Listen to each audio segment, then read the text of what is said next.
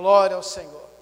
Eu gostaria de ler com vocês Lucas, Evangelho de Lucas, capítulo 17, verso 11. O pastor me disse que está encerrando quase as atividades é, nesse fim de ano, e hoje seria um culto da gratidão, muito importante, o tema do culto, a gratidão, e eu gostaria de utilizar esse texto bíblico para nossa reflexão essa tarde. Lucas 17, verso 11 em diante. Quem encontrou, diga eu amo Jesus. Quem diz, quem não encontrou, está aqui no Data Show. De caminho para Jerusalém, passava Jesus pelo meio de Samaria e da Galiléia. Ao entrar numa aldeia, saíram-lhe ao encontro dez leprosos, que ficaram de longe e lhe gritaram, dizendo: Jesus, mestre, compadece-te de nós. Ao vê-los, disse-lhes: Ide e mostrai-vos aos sacerdotes. Aconteceu que, indo eles, foram purificados. Um dos dez, vendo que fora curado, voltou dando glória a Deus em alta voz e prostou-se com o rosto em terra aos pés de Jesus e o adorou. Agradecendo-lhe, e este era samaritano. Então Jesus lhe perguntou: Não eram dez os que foram curados? Onde estão os nove? Não houve, porventura, quem voltasse para dar glória a Deus, senão este estrangeiro? E disse-lhe: Levanta-te e vai, a tua fé te salvou. Amém? Que passagem mais bonita da Bíblia. Eu queria dar um título para esta reflexão essa tarde. O título seria: Uns recebem curas e outros a salvação. Amém? O título dessa reflexão é: Uns recebem curas e outros a salvação. Vamos ao texto, ao contexto histórico. Jesus estava na Galiléia até porque ele tinha a cidade de Cafarnaum como sendo a sua base missionária. Então, estava muitas vezes na Galiléia, porque dali partia todas as suas incursões evangelísticas, junto com seus discípulos que estavam em treinamento. E vocês sabem e conhecem e mentalizam bem o mapa de Israel, que a Galiléia está no norte de Israel, mas no meio do país, existe uma faixa chamada Samaria, aonde habitava um povo chamado samaritano. Este povo era um povo aonde os judeus, tanto os judeus da Galileia, como os judeus que moravam no sul, que era onde ficava Jerusalém, chamado Judéia. Esse povo não se comunicavam com os samaritanos. Por quê? Porque lá no ano 700 a.C., Alguns reis assírios, quando invadiram Israel, eles pegaram alguns israelitas e levaram para outras terras, e pegaram moradores de outras terras e fizeram morar em Israel. Esses que vieram estrangeiros casaram com o povo judeu e ficou uma raça misturada. Então eles não aceitavam esta, esta raça, chamada de samaritanos, porque diziam que não eram judeus legítimos. E havia um preconceito entre eles, havia uma discriminação, havia uma grande inimizade. De outra sorte, os samaritanos também construíram em Samaria um templo para adorar Jeová, e tinha todo o seu contexto e ritual para adorar Jeová em Samaria, mas os judeus tinham como estabelecimento da sua fé, como raiz da sua religião, lá em Jerusalém, e ficava uma disputa entre os samaritanos e entre os judeus, que Samaria era o lugar de adoração e que Jerusalém era o lugar de adoração. Então o que ocorria? Quando alguém da Galiléia saía da Galiléia e queria ir para Jerusalém, não passava nas terras do samaritano, tinha que dar a volta do Jordão, entrar próximo ao Jaboque, saía lá próximo a, a Jericó, e assim eles iam para Jerusalém porque os samaritanos não deixavam passar nas suas terras.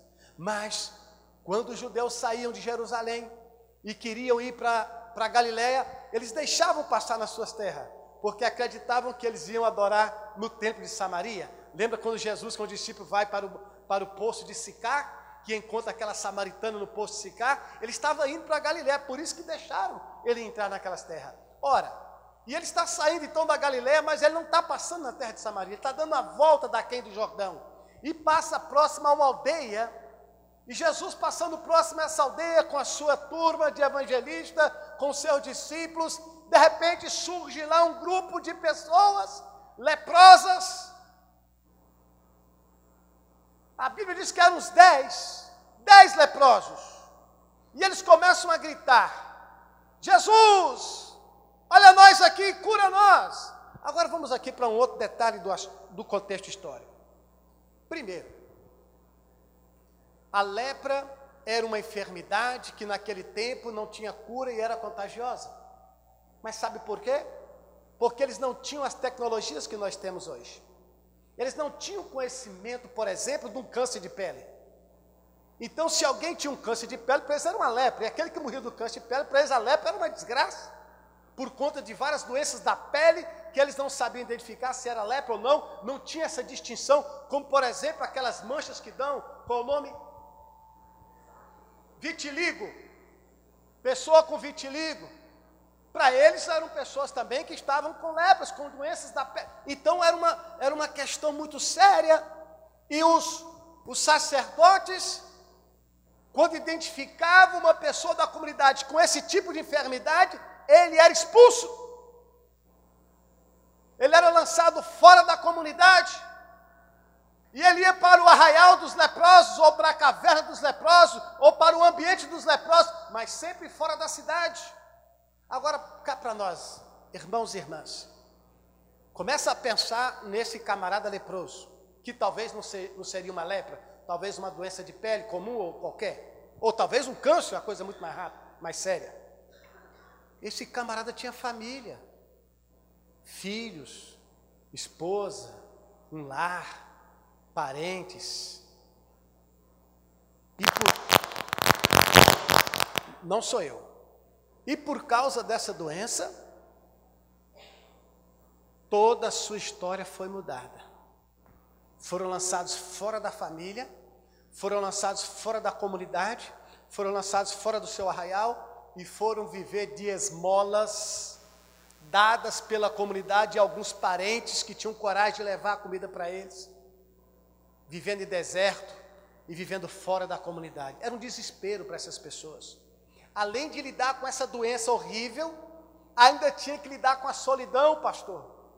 Ainda tinha que dar com preconceito, porque eles não podiam entrar na cidade. E outra coisa, quando eles tinham que ir na cidade por algum motivo, eles tinham que entrar na cidade gritando: leproso, leproso, leproso. E as pessoas corriam dele. Alguns pegavam em pedra e jogavam: sai daqui, leproso.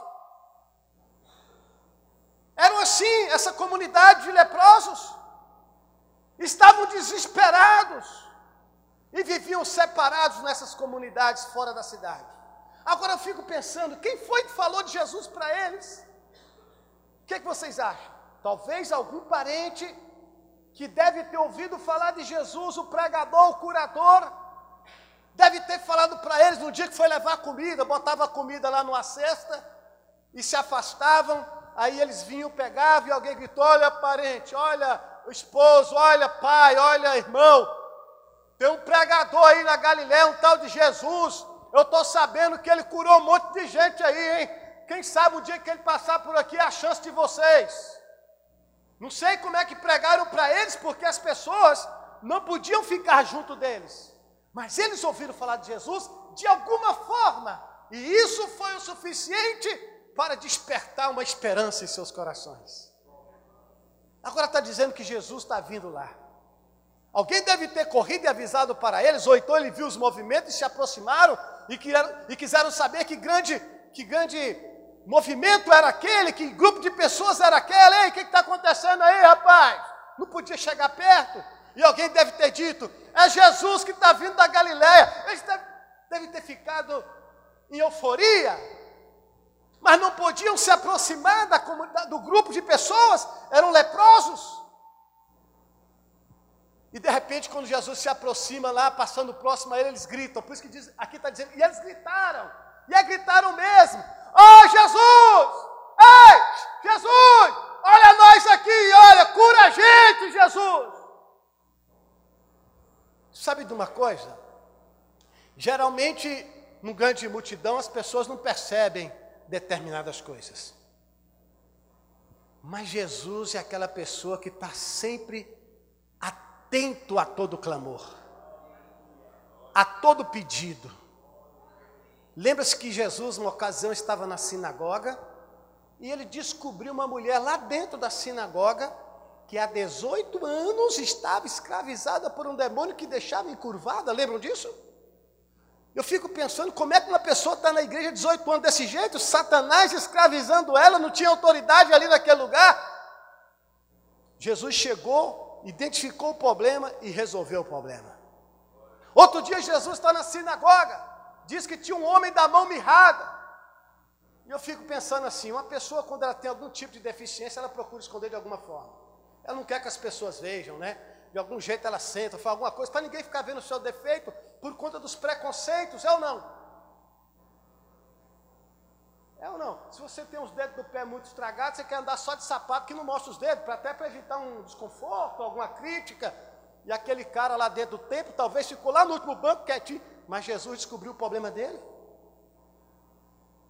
E no dia da sinagoga, Jesus o chamou, e vem cá, rapaz, vou resolver teu problema aí, tu está se sentindo discriminado, cheio de preconceito, você está com a sua autoestima lá embaixo, você está aí sofrendo caladinho, tem vergonha da sua, do seu defeito, vem cá, vou te curar hoje. E curou ele. Jesus gosta de fazer essas coisas.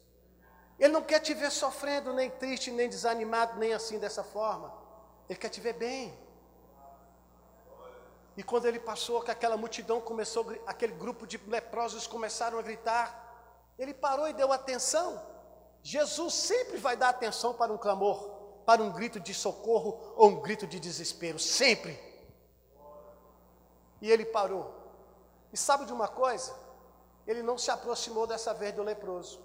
Noutra ocasião ele tocou do leproso, mas agora ele não fez isso. Eram dez, estavam longe, talvez uma turba ali de pessoas, ele não ia chamar os leprosos, queria escandalizar as pessoas e sair todo mundo correndo com medo dos leprosos, ele não queria colocar isso na, na conta desses leprosos. Sabe o que ele fez? Ô amigos, estou ouvindo o seu clamor e resolvi abençoar você hoje. Faz o seguinte: vão lá no sacerdote e se apresente para ele. Olha que palavra, irmão. Tem coisa que às vezes Jesus quer operar um milagre, fazer uma bênção em nossas vidas, mas nos pede algo tão simples, nós dizemos, não é de Deus. Isso não é de Deus, não vou fazer isso. Ora, talvez na cabeça daqueles leprosos, eles pensassem assim, não, Jesus tem que vir aqui sapateando e falando línguas estranhas, botar a mão na minha cabeça, derramar azeite, para mim ser curado. Porque nós somos místicos, né, pastor? Gostamos de ver sinais e rituais acontecer e só cremos se acontecer alguma coisa assim fenomenal. Mas Jesus trabalha na simplicidade. Ele não precisa de ritual, de simbolismo, não precisa nada disso. Ele não precisa de pedacinho de pano branco, ele não precisa de galho de arruda, de rosa vermelha, ele não precisa nada disso. É verbalizar uma palavra de autoridade e acabou, irmãos. Ele só precisa verbalizar uma palavra de autoridade. E você também só precisa disso, de crer na palavra verbalizada e quando precisar também verbalizar uma palavra para que atinja o mundo espiritual. Vão lá no sacerdote e se apresentem para ele. Cá para nós agora. Eu disse ainda há pouco que havia uma disputa religiosa entre os samaritanos e os judeus. O samaritano diz: tem que adorar aqui em Samaria, os judeus não, tem que ser em Jerusalém. Os judeus tinham toda uma regra de purificação, as quais os samaritanos não obedeciam e não tinham essas regras. Por isso que quando Jesus fala assim, vão lá e se apresentem no sacerdote, os nove ou os dez saíram correndo para se apresentar para o sacerdote. Por que, que eles foram se apresentar ao sacerdote? Porque somente o sacerdote tinha autoridade de examinar o leproso e dizer para ele que ele estava curado. Só o sacerdote podia dizer isso.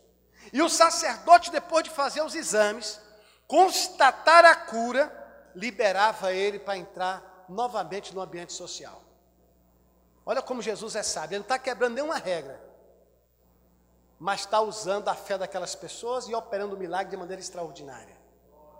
Ora, eles vão correndo porque agora eles querem que o sacerdote examine, porque perceberam que quando eles obedeceram à voz do Senhor, quando eles intentaram a obedecer à voz do Senhor, já no percurso da obediência veio a purificação. Você viu como é que vale a pena obedecer Jesus? Se ele falou alguma ordem para você, obedeça, irmão. Porque dela vem uma grande bênção para a tua vida. Enquanto obedeciam, no percurso da, do, da estrada, perceberam que estavam limpos e curados. O que fez os nobres? Aumentaram o passo e saíram desesperados para ser logo atendido pelo sacerdote, porque estavam com saudade da esposa, com saudade dos filhos, e, que, e não pensavam de chegar em casa, dar um abraço neles, receber o carinho do lar, e entrar na sociedade, fazer uma festa e tudo mais. Eles pensavam nisso porque estavam curados. Mas diz que no caminho, o samaritano não pensou igual a eles. O samaritano, quando ele viu que estava curado, ele começou a entender de onde era a fonte da sua cura. E isso é importante para mim e para você. Muito importante. Porque, como o tema diz, alguns só vão receber a cura, mas outros vão receber a salvação, que é muito maior do que a cura. Esse rapaz tomou uma decisão. Estou com saudade da família, estou com vontade de comer aquele rango especial, eu estou com vontade de fazer um monte de coisa, mas eu não posso sair nem mover meu pé daqui sem antes reconhecer que Ele foi aquele que mudou o meu cativeiro. Ele foi aquele que mudou a minha história e mudou a minha situação. Ele volta correndo, e a Bíblia diz: ele volta correndo, gritando e glorificando a Deus. Ora, agora já não pensa na multidão, porque está purificado, talvez com as suas vestes ainda rotas, mas ele corre desesperado. E ele chega até os pés de Jesus, e a Bíblia está me dizendo que ele adora Jesus. Ele se encurva diante dele, o adora e o agradece, reconhece ali Jesus como aquele que é o autor da sua vitória, da sua cura, da sua bênção. Sabe o que eu aprendi com o tempo, pastor? Pastorei muitos anos ali no Riacho quase 22 anos.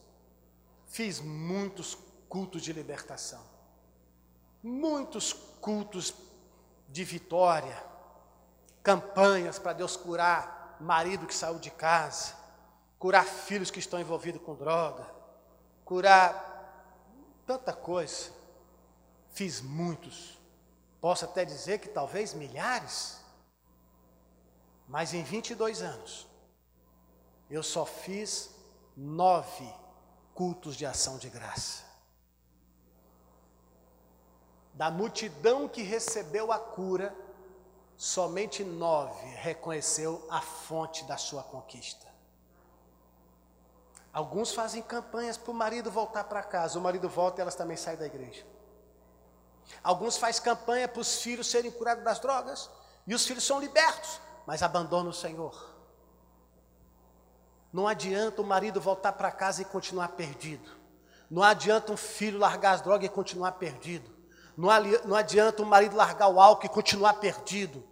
Não adianta essas pessoas receberem essas curas que são temporais e só servem para esse tempo e perderem a sua salvação. Pastor, o que fazer então? Orem para Deus salvar. E se Ele quiser curar, vem como benefício e gorjeta da graça de Deus. Ore para Deus salvar. Toda campanha que fizer, não ore, ah, eu quero orar para ele voltar, ah, eu quero orar para largar a droga, eu quero orar. Não, ore para salvação, que é muito melhor, porque o marido que volta salvo, ele não bebe mais, ele não trai mais, ele não rouba mais, ele não vai fazer nada errado. O filho que volta salvo, nunca mais usa droga, não envolve com bandidagem, não vai roubar, não vai sequestrar e vai ser uma bênção no teu lar. Ora, mas tem uns que só querem a cura.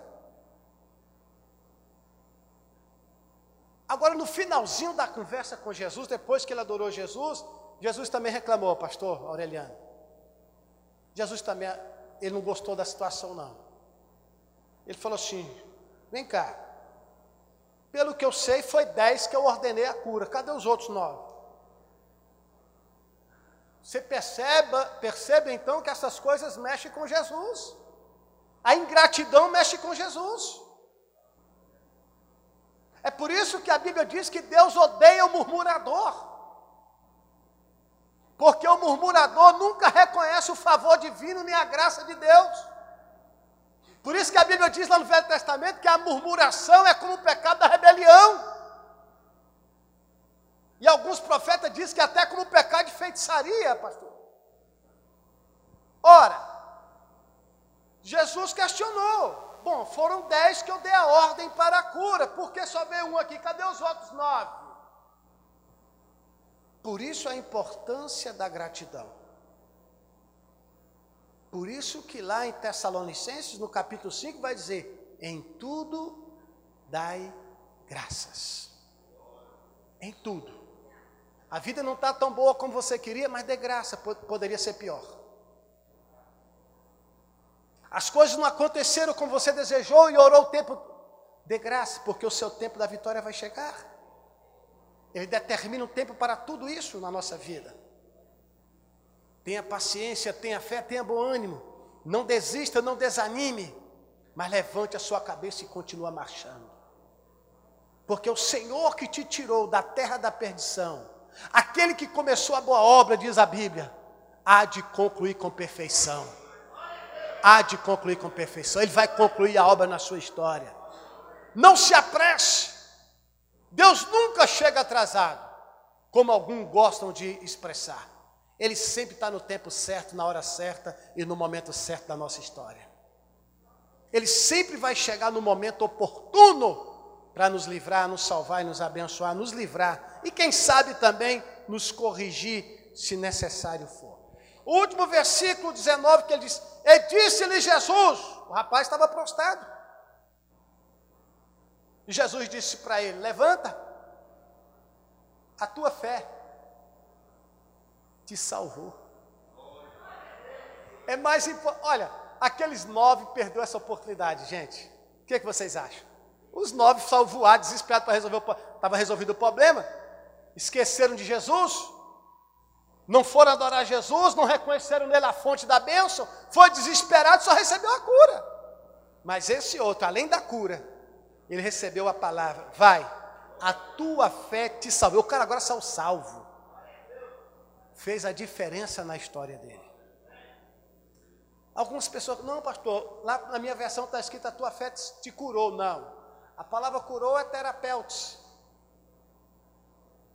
do grego que é a palavra anterior lá quando Deus curou eles. A palavra aqui é sotérios, que vem da palavra soter, salvação. Então não tem nada a ver, foi salvo mesmo. Não foi a tua fé te terapêutica, ou seja, a tua fé te curou, não. A tua fé te sotérios, a tua fé te salvou.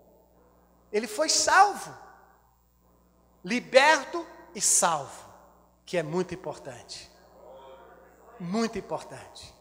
Então, quando o bispo Silvio falou, esse é um culto de agradecimento e de gratidão. Eu vim contar essa história bíblica para vocês, para encorajar sempre ser grato a Deus. Por tudo que tiver ocorrendo na sua história. Sejam as coisas ruins, porque elas acontecem na vida de todos. Todos nós enfrentamos momentos difíceis, todos nós passamos por tempos de dificuldade, de sofrimento. Todos nós temos uma história diferente, é a cruz que cada um deve carregar. Mas sabe o que acontece? É um valor psicoemocional da coisa. Por exemplo, quando você está sofrendo, quando você está enfrentando uma dificuldade, você vai encarnar essa dificuldade na sua mente e no seu coração, psico e emocional. Você vai chegar na igreja, e se ninguém te cumprimentar e nem falar com você, você vai se achar a pessoa mais infeliz e vai dizer: essa igreja não me ama, porque eu estou sofrendo, ninguém está vendo meu sofrimento. E é verdade, nem sempre as pessoas saberão que você está sofrendo. Até porque, quando você está sofrendo, você pensa que só você está sofrendo na terra. Está todo mundo feliz e bem, só você que está ruim. Porque isso é um valor que você dá do sofrimento. Já aconteceu com alguém isso aí? Não é assim quando a gente está sofrendo, pensa que só a gente está sofrendo? Reclama das pessoas porque não olha o nosso sofrimento? Poxa, eu estou chorando, eu estou desesperado, eu não sei o que eu faço da minha história, da minha ninguém olha para mim. Esse é o valor de Jesus, porque Ele olha, Ele olha, Ele vê, e Ele toma uma ação. Ele sempre vai tomar uma ação, talvez não a que você queria, talvez não a que você queria, mas sempre toma uma ação em benefício do nosso bem, em benefício da nossa vida. Queridos, estou concluindo essa palavra. Crentes morrem como morrem outras pessoas. Nós morremos porque ficamos doentes, nós morremos de algum acidente. A morte tem seus reclames, e os seus ardis, e os seus argumentos. E crentes morrem como outras pessoas morrem. Não devemos estar preocupados com isso, porque se tem uma coisa que ocupa a nossa cabeça e nos deixa desesperados, é quando fala da morte. É ou não é? Tudo que fala de morte, nós ficamos logo desesperados. Mas nós crentes não deveríamos ser assim. Porque há de nós uma grande esperança. O apóstolo Paulo diz: quer vivamos, quer morramos, somos do Senhor. E é isso que deve alegrar o nosso coração e nos motivar a prosseguir. Vamos sempre estar trabalhando, vamos sempre estar fazendo alguma coisa que possa honrar o nome de Jesus, porque estando com Ele é bem melhor. Ele sempre estará do nosso lado. Quando as pessoas faltarem, ali está a presença maravilhosa do Seu Espírito Santo ardendo em nossos corações. A Sua presença no ambiente onde nós estivermos. Foi Ele quem consolou aqueles nossos irmãos que foram presos, que foram maltratados. Foi o Espírito Santo quem fortaleceu nossos irmãos quando foram queimados vivos, quando foram lançados dentro dos baldes de óleo queimando, e eles estavam lá, não chorando, desesperados, não estavam lá angustiados. É, eu sou crente, agora morro desse jeito, murmurando. Não! Eles abriam os braços e glorificavam a Deus, e obrigado, Senhor, por ser achado digno de morrer defendendo o seu nome. Esses são exemplos para nós. Não temeram a morte, mas durante o processo da morte, exaltar e glorificar o Senhor. Porque sabiam eles, vocês podem matar a carne, vocês podem matar o corpo, mas nada poderão fazer com o meu espírito, porque esses são do Senhor. É isso, meus irmãos. É essa a diferença que eu e vocês precisamos entender na palavra de Deus e ter sempre o coração agradecido.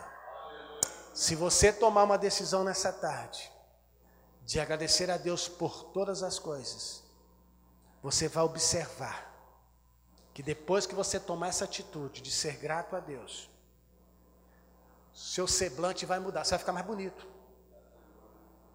e mais bonita sem precisar usar pinturas.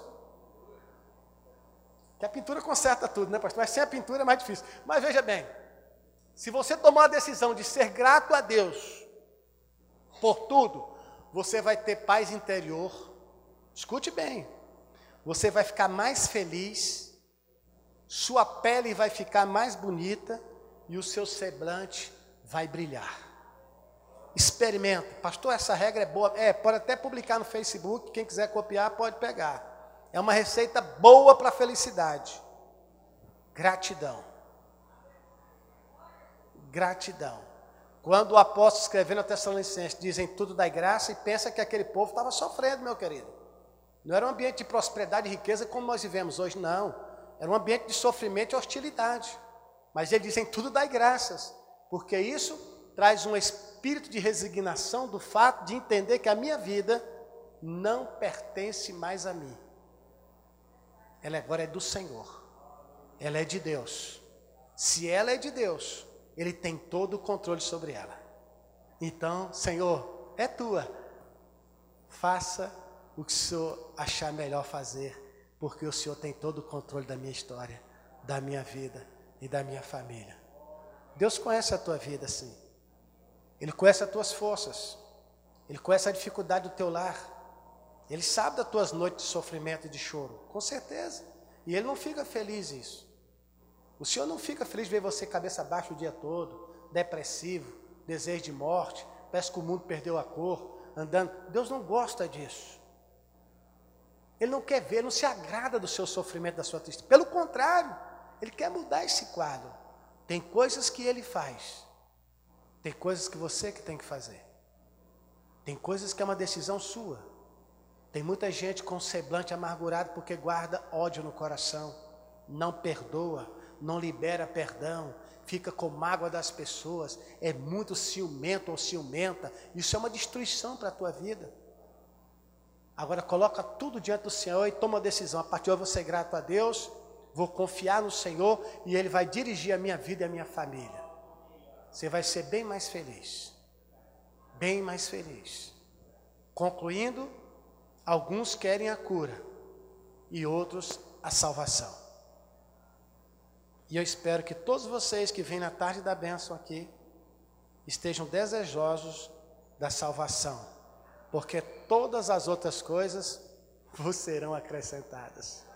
Buscar em primeiro lugar o seu reino e a sua justiça, e as demais coisas vos serão acrescentadas. E Marcos, no capítulo 16, verso 16, ele vai dizer: E estes sinais seguirão os que crerem. Olha, atrás de cada crente tem sinais. Aonde você passar vai ter sinais. E esses sinais seguirão os que crerem. Vocês creem em Jesus? Quem crê em Jesus? Olha, todos vocês que creem em Jesus, estes sinais acompanharão. O que, que ele está dizendo lá, pastor? Estes sinais a, a, acompanharão os que crerem. São vocês e eu. Em meu nome expulsarão quem? Colocar a, colocar a mão sobre os enfermos e eles serão. Você está entendendo? E tem outras coisinhas lá. Tranquilo. Ele já te deu essa autoridade. Ele já te entregou esta benção. Você sabe qual é o problema nosso? Não sabemos usar ferramentas espirituais que Deus nos deu. Aí ficamos sempre pedindo dos outros. Usa a sua aqui comigo, pastor. Ô pastor, usa a sua ferramenta aqui. Não, você já tem a sua. Escute, você já tem a sua. Elas te acompanham. Então, quando nós formos orar pelas fotos que vocês trouxeram, pelo, pela vestimenta de alguém que você trouxe para ser salvo, você vai orar com a autoridade que Deus te deu. Junto conosco aqui, os pastores, mas com a autoridade que Ele te deu. Deixa eu dizer uma verdade para concluir minha fala. Se nós estamos aqui e entra um cachorro ali, e você quer que ele saia, se você vir aqui no altar e botar assim, só espiritualmente, só, sai cachorro, espiritualmente, ele vai sair. Mas se você fizer assim, ei tio, sai, sai, sai, sai, é não? O que, que você usou? Princípio de autoridade verbalizada princípios de autoridade verbalizada. Mundo espiritual se move por palavras. Vocês aprenderam. Vai expulsar demônio, tem que dar a palavra autoridade. Precisa gritar, mas verbaliza. Vai curar enfermos, verbaliza. Olha a doença. Eu quero te dizer que tu saia deste corpo agora na autoridade e no nome de Jesus sai. Se Jesus quiser curar, amém. Grande Deus. Se Ele não quiser curar, amém. Grande Deus, continua do mesmo jeito. O favor é dele, não é meu, eu só sou instrumento, amém? Aprenderam isso aí?